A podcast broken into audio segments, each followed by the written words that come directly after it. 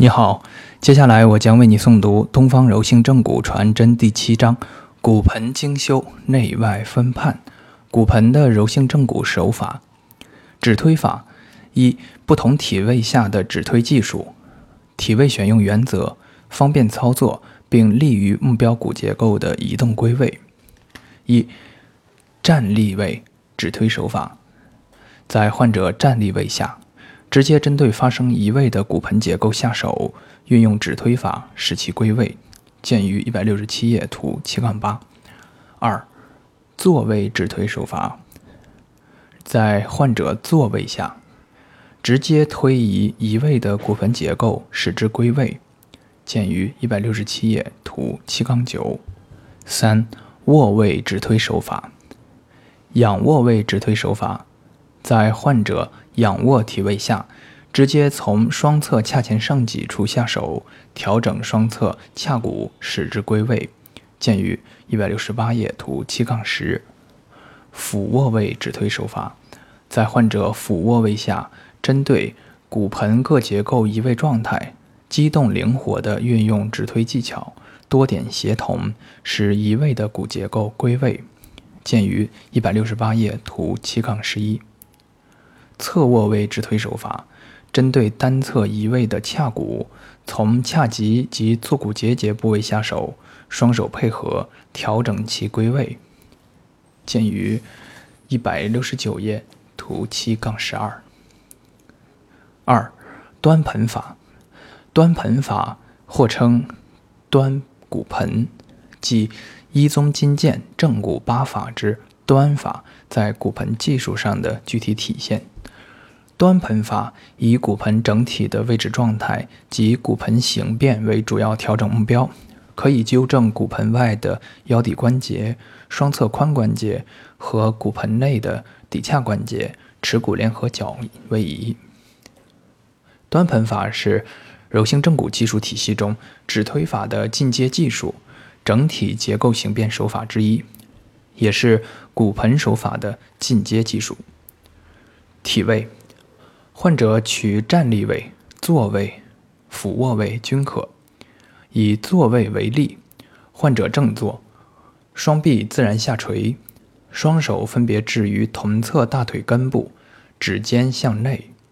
竖着坐于患者后面，以双手从患者骨盆两侧及前后作用于双侧髂棘及髂前后上棘等部位进行精确调整。座位的优势，骨盆四周无外力阻碍，可以精准灵活地调整骨盆。此时的骨盆就像一个悬空的两盆面盆。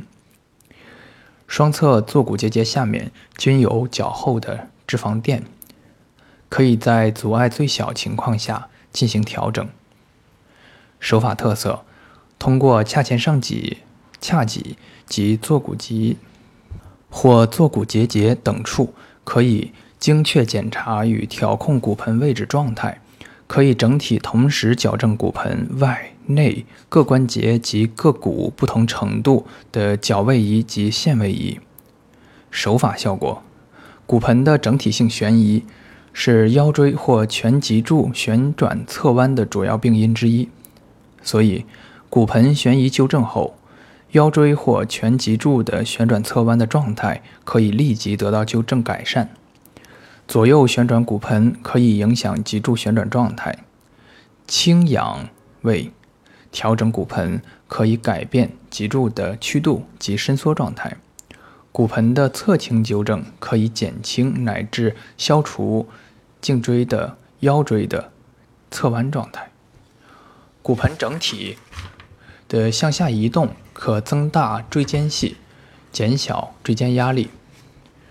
同时，因腰背部肌肉、筋膜及腰部两侧之腹内外斜肌、横肌均附着于骨盆脊柱，故骨盆状态调整正常后，随着腰椎、胸腰椎位置状态的恢复。腰背原本僵硬的肌肉筋膜将会在很大程度上获得立即的松解，所以端盆法除了可以直接纠正骨盆悬移外，更是纠正腰椎或脊柱各类各型侧弯、旋转及彻底松解腰背肌的根本大法。端盆法可以说是安全、精准、快捷纠正该类骨盆悬移的优秀技术。双侧股骨及髋关节位置状态良好，对端盆法的操作有着莫大的裨益。因此，在端盆法操作前，应先从双侧股骨及髋关节的检查与调整开始。掌压法，掌压法的具体操作技术。见第五章相关内容，在一百零六或一百二十一页。体位，俯卧位为主。掌压部位：骶髂关节髂骨侧、骶髂关节骶椎侧、骶椎、腰骶、坐骨棘或坐骨结节、髂脊下缘等。骨盆手法操作技巧与要点：一。短杠杆直接操作原则：骨盆悬移诊断与治疗的手法操作，直接以骨盆体本身为标的对象。二、充分利用短杠杆中的长杠杆。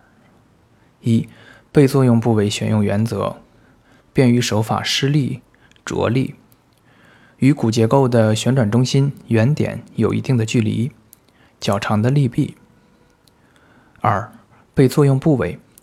以下部位均不应以点看待，而是以一个立体的结构对待，方便下手。坐骨结节、髂脊、髂前上棘、髂后上棘、坐骨棘与坐骨小切迹、耻骨联合。三、手法锁定目标。目标在骶髂关节时，应确定需要调整的部位是髋骨还是骶椎。目标在腰骶关节时，应确定需要调整的部位是骶椎还是腰椎。推移髋骨时，应注意骶椎是否需要随之而动。尾骶椎的移动，应注意双侧髋骨及腰椎的位置变化。若要对构成骨盆的双侧髋骨及骶椎同时推移，则需要注意各骨之间的联动影响。四、联动规律的运用。一、利用联动规律，先行调整相关结构，建立有利整复环境；二、避免联动阻碍，先行解决相关结构的异常位置状态，消除移动阻碍。